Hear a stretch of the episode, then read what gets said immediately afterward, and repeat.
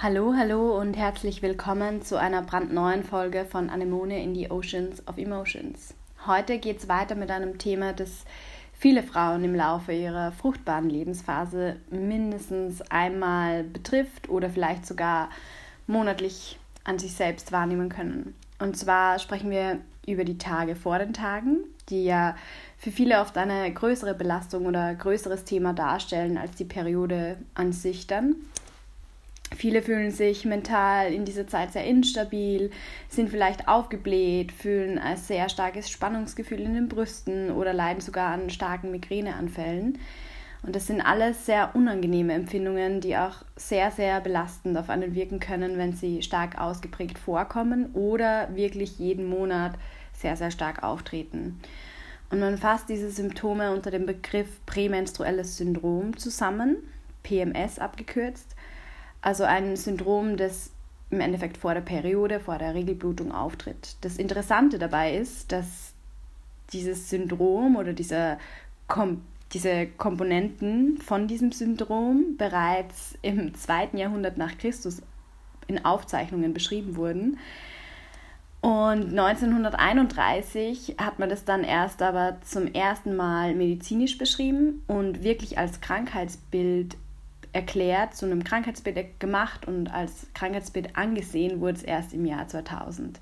Es ist also schon sehr krass und sehr unglaublich, wie lange es einfach gedauert hat, dass wir verstanden haben, dass es für viele Frauen wirklich belastend ist und zum Teil ein Syndrom ist, das sowohl die mentale als auch die physische Gesundheit sehr, sehr stark beeinträchtigen kann. Und ich habe auch das Gefühl, dass in ganz, ganz vielen Köpfen das noch nicht als Krankheitsbild verankert ist, weil man hört noch viel zu oft, ah, du bekommst bald deine Tage, deshalb benimmst du dich so verrückt oder ah, das erklärt ja einiges. Und hier passiert es einfach wieder mal, dass Frauen in einer gewissen Hinsicht abgewertet werden, obwohl sie eigentlich wenig bis gar nichts dafür können, weil einfach in ihrem Körper ein Ungleichgewicht vorhanden ist und das einfach diese Symptome verursacht. Und als würde es dann nicht schon reichen, dass man an diesen Symptomen leidet, muss man sich als Frau dann auch noch erklären oder muss man sich rechtfertigen dafür. Und das finde ich zeigt halt, wie wir oft denken, wie fortgeschritten wir in unserem Denken, in unserem Sein schon sind und im Endeffekt aber zeigen wir das genaue Gegenteil durch unser Handeln oder durch unsere Äußerungen. Und zu den PMS-Symptomen kann es eigentlich ab dem Zeitpunkt vom Eisprung kommen, also ab der zweiten Zyklushälfte, können diese PMS-Symptome auftreten. Bei den meisten Frauen ist es so, dass so sieben bis zehn Tage bevor die Regelblutung einsetzt, kommt es dann zu diesen Symptomen. Das ist so, beim Großteil der Frauen ist es dann so, die darunter leiden. Jetzt ist natürlich mal die Frage, rein medizinisch betrachtet, welche Symptome gehören dazu, dazu zu diesem ganzen Komplex, zu diesem Syndrom das erste, was es ist oder was da dazu gehört, ist die Dysmenorrhoe. Das ist ein sehr komisches Wort vielleicht, wenn man das jetzt zum ersten Mal hört, aber das ist einfach nur, sagt einfach nur Schmerzen im Unterleib. Das ist sehr unterschiedlich ausgeprägt von Frau zu Frau. Bei manchen kann es sogar so, so stark sein, dass sie die Embryonalstellung gar nicht mehr verlassen können, weil in dieser zusammengekauerten, rundlichen Stellung der Schmerz oft weniger einfach ist. Und es kann auch so weit gehen, dass es halt dieser Schmerz im Unterleib den Alltag sehr, sehr stark beeinträchtigt, das Berufsleben sehr, sehr stark beeinträchtigt. Und was sehr, sehr vielen Frauen hilft und kurzfristig einfach Hilfe verschafft, ist Wärme. Das ist wirklich so, dass eine Wärmflasche, ein warmes Kirschkernkissen, da der Großteil der Frauen, die darunter leidet, einfach eine Schmerzlinderung hat. Natürlich ist der Schmerz nicht ganz weg, aber es ist auf jeden Fall eine Schmerzreduktion. Und die Schmerzen sind dann meist auch nicht oder bei vielen Frauen auch nicht auf den Unterleib beschränkt, sondern die können auch in ihrer Schmerzhaftigkeit ausstrahlen. Und zwar meistens strahlen sie dann den Rücken aus, was dann auch zu Schmerzen im Rückenbereich, vor allem in der Lendenwirbelsäule führt. Und was natürlich oft verwendet wird und auch völlig verständlich verwendet wird, damit man den Alltag trotzdem gestalten kann, damit man trotzdem am Berufsleben teilnehmen kann, wenn es wirklich sehr schlimm ist, dann greifen sehr viele Frauen dann auch zu Schmerzmitteln, die natürlich auch ähm, in einem gewissen Zeitabschnitt Hilfe verschaffen.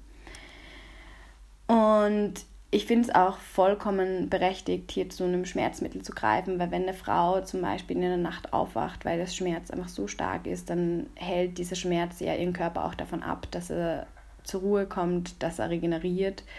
Und ich finde, es macht auch hier einfach keinen Sinn zu sagen, man muss sich da durchkämpfen, man muss den Schmerz ertragen, sondern man muss dann auch einfach sehen, dass es einfach wichtig ist, dass der Körper regeneriert, dass er Ruhe hat, damit er dann vielleicht am darauffolgenden Tag, wenn wieder so ein Schmerz da ist, einfach auch Energie hat, diesen Schmerz zu ertragen.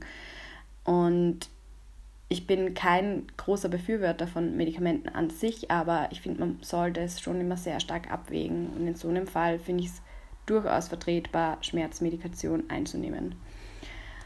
Ähm, der zweite Punkt, der dazu kommt, sind Ödeme, also Wassereinlagerungen sind es. Und dieses Wasser kann sich zum Beispiel im Brustgewebe einlagern, kann sich aber auch in den Beinen einlagern. Viele Frauen klagen dann über schwere Beine, über angestaute Beine teilweise auch. Sie haben ein Gefühl von Aufgequollenheit oder von einer gewissen Unbeweglichkeit. Und es führt auch wirklich dazu, dass das Körpergewicht in der zweiten Zyklushälfte dann sogar ein bis drei Kilogramm ansteigen kann aufgrund dieser Wassereinlagerungen. Wenn es natürlich jetzt sehr, sehr stark ausgeprägt ist, man wirklich eine krasse Gewichtszunahme sieht oder die Frau sich sehr stark eingeschränkt dadurch fühlt in ihrer Beweglichkeit, kann man natürlich unter ärztlicher Absprache überlegen, ob man ein harntreibendes Mittel nimmt, um das Ganze ein bisschen zu entwässern. Mm, der nächste Punkt ist die Mastodynie. Das ist auch wieder ein sehr, sehr tolles Wort. Mastodynie ist eine Schwellung der Brüste. Und zwar ist es so, ich glaube, viele denken auf den ersten Anhieb mal so, ah, ist ja eigentlich gar nicht so schlecht, wenn die Brüste, wenn ihr eh schon kleine Brüste habt, dann werden die ein bisschen größer, schwellen ein bisschen an, ist ja gar nicht so schlimm. Aber der Punkt ist, dass diese Schwellung auch immer mit Schmerzen verbunden ist. Das sind schmerzhafte Schwellungen und die Brüste sind unglaublich sensibel. Jede Frau, die sich noch erinnert, als ihre Brüste gewachsen sind in der Pubertät, wie sensibel die teilweise sind. Genauso fühlt sich das auch an und die wollen gar nicht berührt werden, weil einfach jede Berührung einfach schon schmerzhaft sein kann. Vor allem auch dann bei Sport, wenn man keinen guten Sport-BH anhat und die bouncen dann so ein bisschen, dann tut es sehr, sehr weh oft. Und wie kommt es zu dieser Schwellung? Also auf der einen Seite kann es durch Wassereinlagerung, wie ich bereits vorher gesagt habe, passieren, dass es einfach Wasser ist, das sich anlagert im Brustgewebe. Oder was auch passieren kann, dass in der zweiten Zyklushälfte dieses Brustgewebe sehr, sehr stark durchblutet wird. Und das passiert dann, wenn ein Hormon im Überschuss da ist, und zwar das Prolaktin. Und ein sogenannter Prolaktinüberschuss, wenn der in der zweiten Zyklushälfte vorhanden ist, dann kommt es eben auch zu diesem zu diesem Anschwellen von diesen Brüsten. Und was man, wenn das eben der Fall ist, was man da machen kann und was ganz, ganz gut Abhilfe verschafft, ist ein pflanzliches Präparat und zwar Mönchspfeffer. Das, damit kann man das Ganze eigentlich ganz gut in den Griff bekommen, dass sie vielleicht nicht mehr ganz so stark anschwellen und dass sie vielleicht nicht ganz so schmerzhaft sind. Der nächste Punkt sind Rückenschmerzen. Die können eben, wie ich bereits vorher schon gesagt habe, entweder dadurch sein, dass der Unterleibsschmerz einfach so stark ist, dass es zu einer Ausstrahlung kommt und dann eben als Rückenschmerz auch empfunden wird. Oder bei manchen Frauen ist es auch wirklich so, dass gewisse Bänder vom, von einem Gelenk, nämlich dem Iliosakralgelenk, sehr, sehr stark gereizt sind in der zweiten Zyklushälfte. Und das macht dann eben diesen Schmerz. Und da muss man schauen, dass man, wenn man sehr sportlich aktiv ist und es eben durch so eine Reizung von diesen Bändern im Bereich dieses Gelenks auftritt, dann muss man schauen, wenn man sehr sportlich aktiv ist, dass man einfach auf den unteren Rücken gut Acht gibt, den nicht zu sehr überbelastet, weil es sonst zu einer Blockade von dem Gelenk auch mal kommen kann. Jetzt kommen wir zu den Symptomen, die eher auf die mentale Gesundheit gehen, und zwar ein weiteres Symptom ist eben Depression. Ich glaube, das ist so das Symptom, das auch sehr, sehr viele Frauen kennen. Man fühlt sich schlapp, man fühlt sich teilweise antriebslos. Es überkommt einen oft ein Gefühl von Traurigkeit, das einfach plötzlich da ist und man eigentlich nicht weiß, woher das jetzt kommt, was das auslöst. Und man ist sehr, sehr nah am Wasser gebaut in dieser Zeit, ohne auch wirklich zu wissen, warum man einfach plötzlich anfängt zu weinen. Und oft kann dieses kann diese depressiven Verstimmungen dann auch an dem eigenen Selbstwertgefühl dann natürlich auch nagen.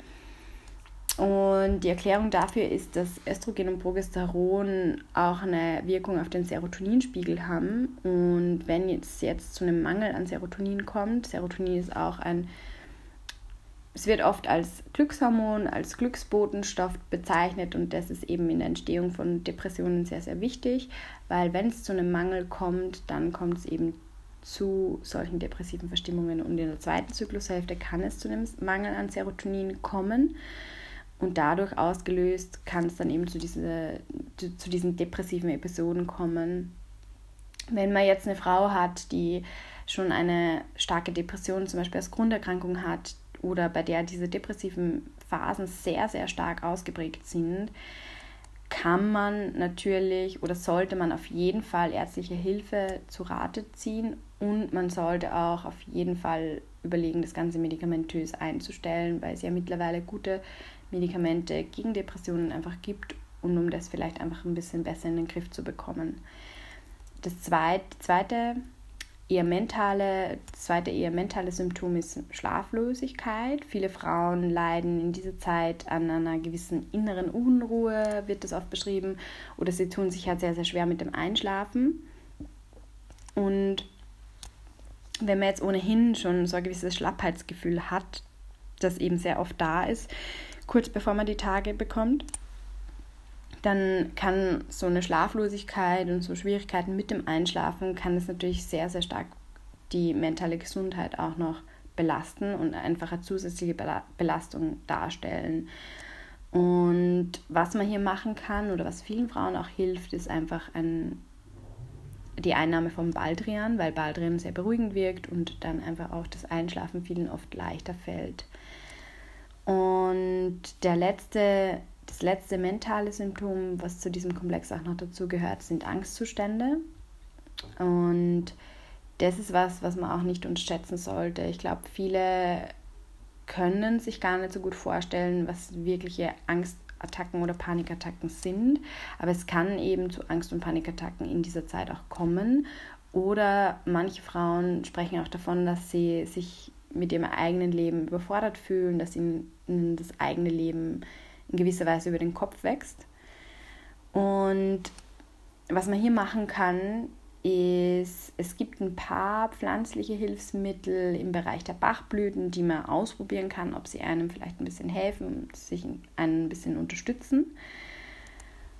Oder natürlich, man muss schon sagen, wenn diese Attacken stark ausgeprägt sind, wenn die mentale Gesundheit generell nicht so gut ist und dann auch noch Angst- und Panikattacken dazukommen, dann muss man auf jeden Fall in Betracht ziehen, ob man vielleicht eine Psychotherapie macht oder eben medikamentös das Ganze unterstützt. Natürlich alles unter ärztlicher Aufsicht und unter ärztlicher Leitung.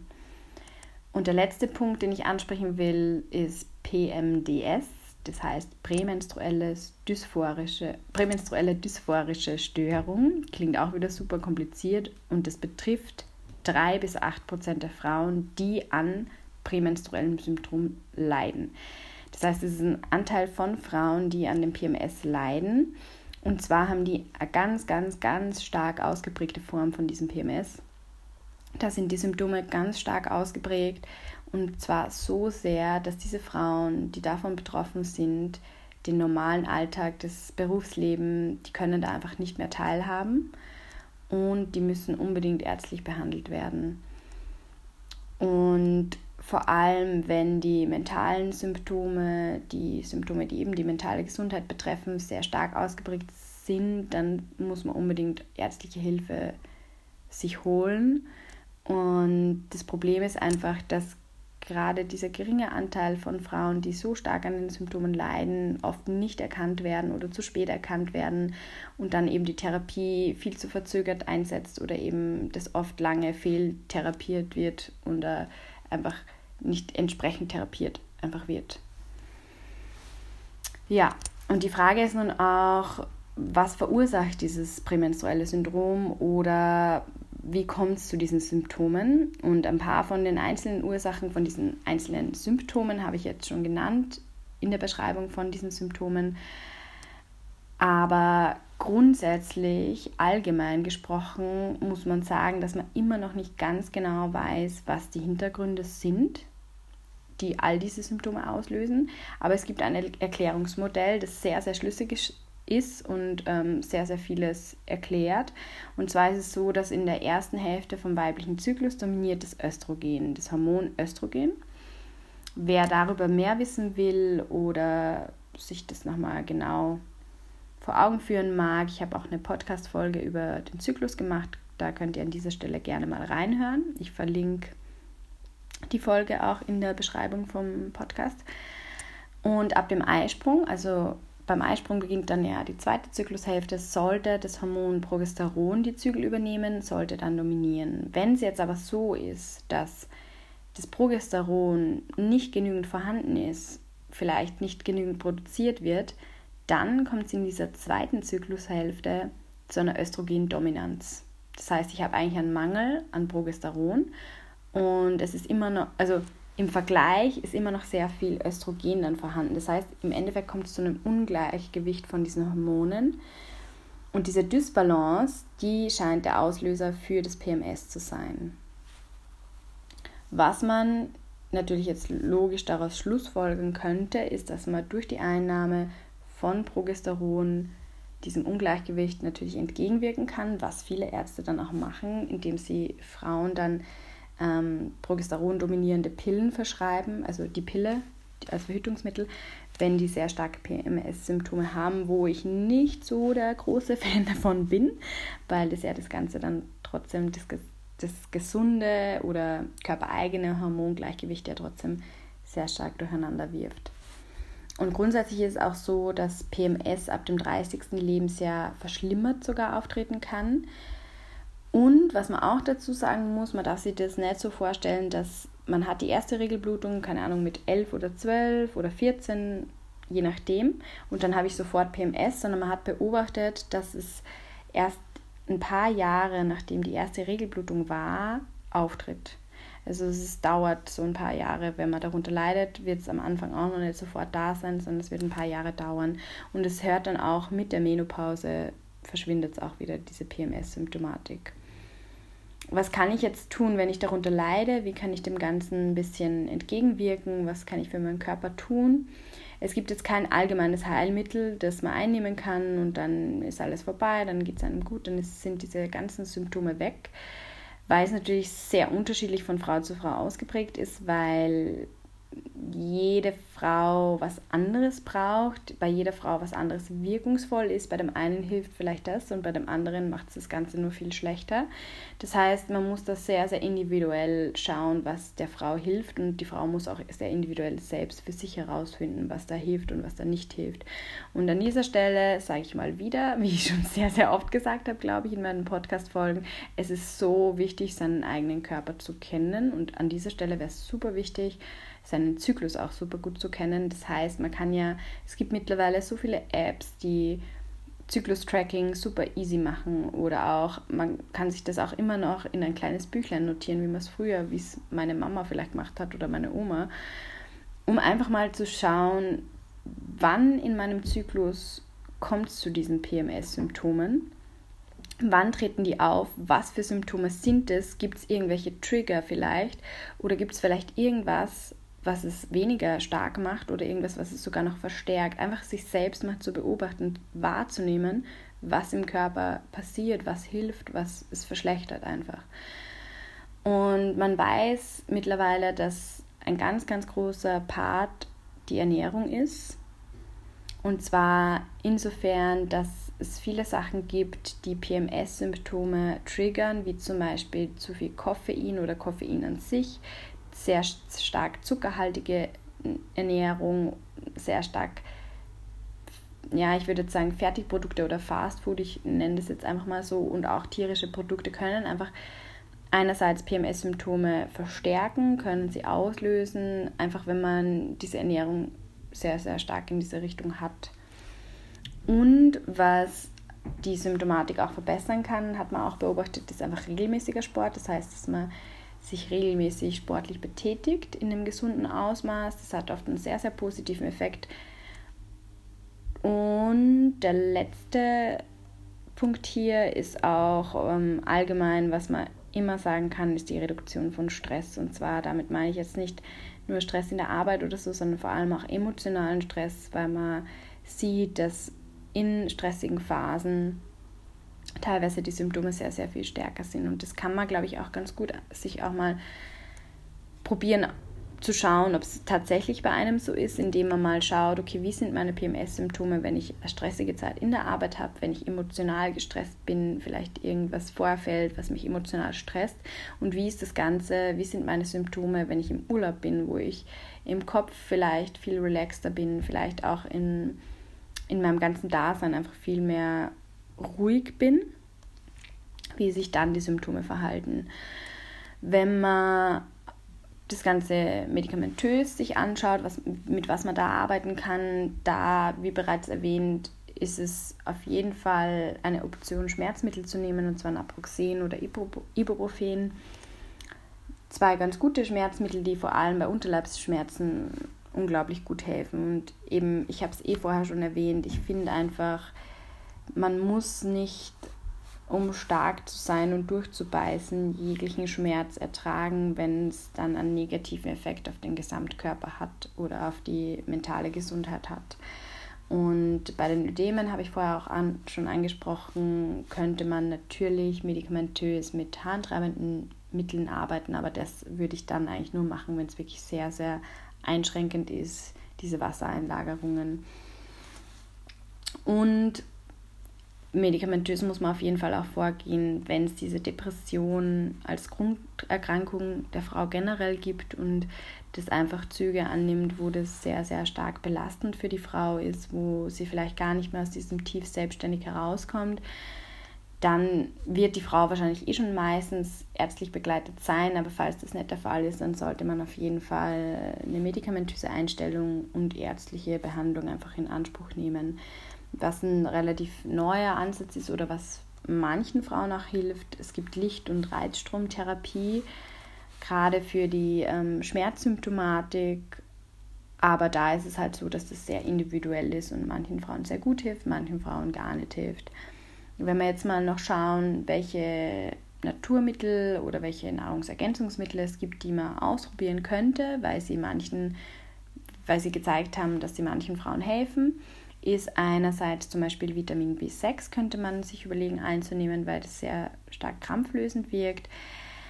Der nächste Punkt ist für mich so ein bisschen, ich bin da ein bisschen im Zwiespalt, und zwar Magnesium. Magnesium wirkt ja auch krampflösend. Allerdings ist es so, dass diese Krämpfe, die die Unterleibsschmerzen verursachen, sind ja meist Kontraktionen von der Uterus oder von der Gebärmuttermuskulatur. Und da haben wir eigentlich hauptsächlich glatte Muskulatur und Magnesium wirkt hauptsächlich auf die quergestreifte Muskulatur. Deshalb bin ich da immer so ein bisschen vorsichtig, das jetzt zu sagen, dass es halt krampflösend wirkt, weil ganz genau genommen ja eigentlich nicht auf die Muskulatur. Aber ich habe so viele positive Erfahrungen bereits gehört. So vielen Frauen hilft es, wenn sie hochdosiertes Magnesium ein paar Tage vor der Regelblutung einnehmen, dass ich es einfach hier erwähnen wollte, weil es vielleicht es ist ja dann egal, ob es vielleicht ein Placebo ist oder ob es tatsächlich Wirkung hat. Solange der Schmerz dadurch gelindert wird, solange man das Gefühl hat, es unterstützt einen, ist es total berechtigt und hat es einfach auch, deswegen hat es auch seinen Stellenwert, dass man das jetzt hier erwähnt. Was anderes, was es noch gibt, ist die Jamswurzel. Eine sehr alte Wurzel, ursprüngliche Wurzel schon, die man bei uns manchmal in so asiatischen Läden kaufen kann ähm, zum Essen. Aber gibt es auch in den Reformhäusern in Kapselform und ähm, diese Jamswurzel hat auch eine krampflösende und eine entzündungshemmende Komponente, macht die. Dann habe ich vorher eh auch schon gesagt, ist Mönchspfeffer. Eine Möglichkeit, weil Mönchspfeffer so eine Art natürliches Progesteron ist oder enthält und da das Ganze ja durch diesen Progesteronmangel in der zweiten Zyklushälfte oft ausgelöst wird, diese ganzen Symptome, kann man durch die Einnahme von Mönchspfeffer dem Ganzen ein bisschen entgegenwirken und ausgleichend, also hormonausgleichend wirken.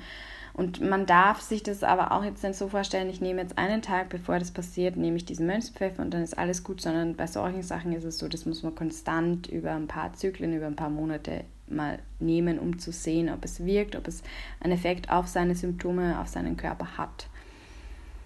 Ein weiteres Ding ist Nachtkerzenöl. Das ist auch, enthält auch natürliche Pflanzenhormone und wirkt daher auch sehr ausgleichend auf den Hormonhaushalt der Frau, genauso wie Eisenkraut. Das hat auch eine sehr, sehr ausgleichende Wirkung und ähm, Eisenkraut trinkt man meistens als Tee. Das sind so jetzt von der natürlichen Heilkunde bzw. Nahrungszufuhr, was man da, was man achten könnte, was man ausprobieren kann. Und was ich an der Stelle jetzt noch ganz gern erwähnen würde, ist Bewegung und auch Yoga, weil ich für mich zum Beispiel gemerkt habe, ich habe ein paar Symptome von diesem PMS und bei mir ist Bewegung einfach das Aller, Allerwichtigste. Das lindert meine Symptome. Es hilft auch, wenn ich diese Symptome habe, dass sie viel, viel besser werden. Und ich merke einfach, wenn ich mich regelmäßig bewege und dass es meinem Körper einfach unglaublich gut tut und die Symptome teilweise weniger einfach werden. Und gerade bei Yoga gibt es ein paar Asanas, also ein paar Yoga-Übungen, Positionen, die man vor allem, wenn man so starken Unterleibsschmerz hat oder wenn man starke Kopfschmerzen auch hat, die man ähm, einsetzen kann, um das Ganze so ein bisschen zu lindern. Und auch die Atmung natürlich, die ein ganz, ganz großer Teil vom Yoga ist und die auch gerade bei Schmerzen ist Atmung sehr, sehr wichtig, weil Atmung da sehr schnell ähm, in eine Richtung tendiert, die eigentlich nicht gut für den Körper ist und sich dann bewusst zu machen, bewusst zu atmen und gewisse Atemtechniken wieder anwendet, kann Schmerz einfach viel erträglicher machen oder kann Schmerz auch lindern. Und ich habe zu dem ganzen Thema auch ein Instagram-TV-Video mal gemacht. Ich verlinke meinen Instagram-Feed in der Beschreibung vom Podcast hier. Wer, wem das interessiert, der kann sich das gerne anschauen, wo ich halt zeige, welche Yoga-Positionen das sind, was sie machen und auch ähm, wie man mit der Atmung arbeiten kann, um dem Ganzen entgegenzuwirken oder es einfach zu lindern. Genau, und an dieser Stelle bin ich jetzt eigentlich eh am Ende angelangt. Ich hoffe, ihr konntet ein bisschen was mitnehmen aus diesem Podcast. Es würde mich auch super interessieren, ob ihr selber an PMS leidet, wie sich dieses PMS bei euch äußert, was ihr vielleicht bereits für Erfahrungen gemacht habt, was euch hilft, was euch nicht geholfen hat. Ihr könnt es mir gerne wieder schreiben. Wie gesagt, mein Instagram-Account wird wieder verlinkt sein in der Infobox und Vielleicht habt ihr irgendwas mitnehmen können, was ihr jetzt vielleicht ausprobieren wollt, irgendwas Neues erfahren, was ihr jetzt integrieren wollt in euren Alltag, um vielleicht die Symptome zu lindern oder um jemand anderem zu helfen, mit seinen Symptomen besser umgehen zu können. Und ich freue mich schon auf nächstes Mal. Ich wünsche euch eine ganz gute Woche und bis dahin sagt Anemone mal Ciao.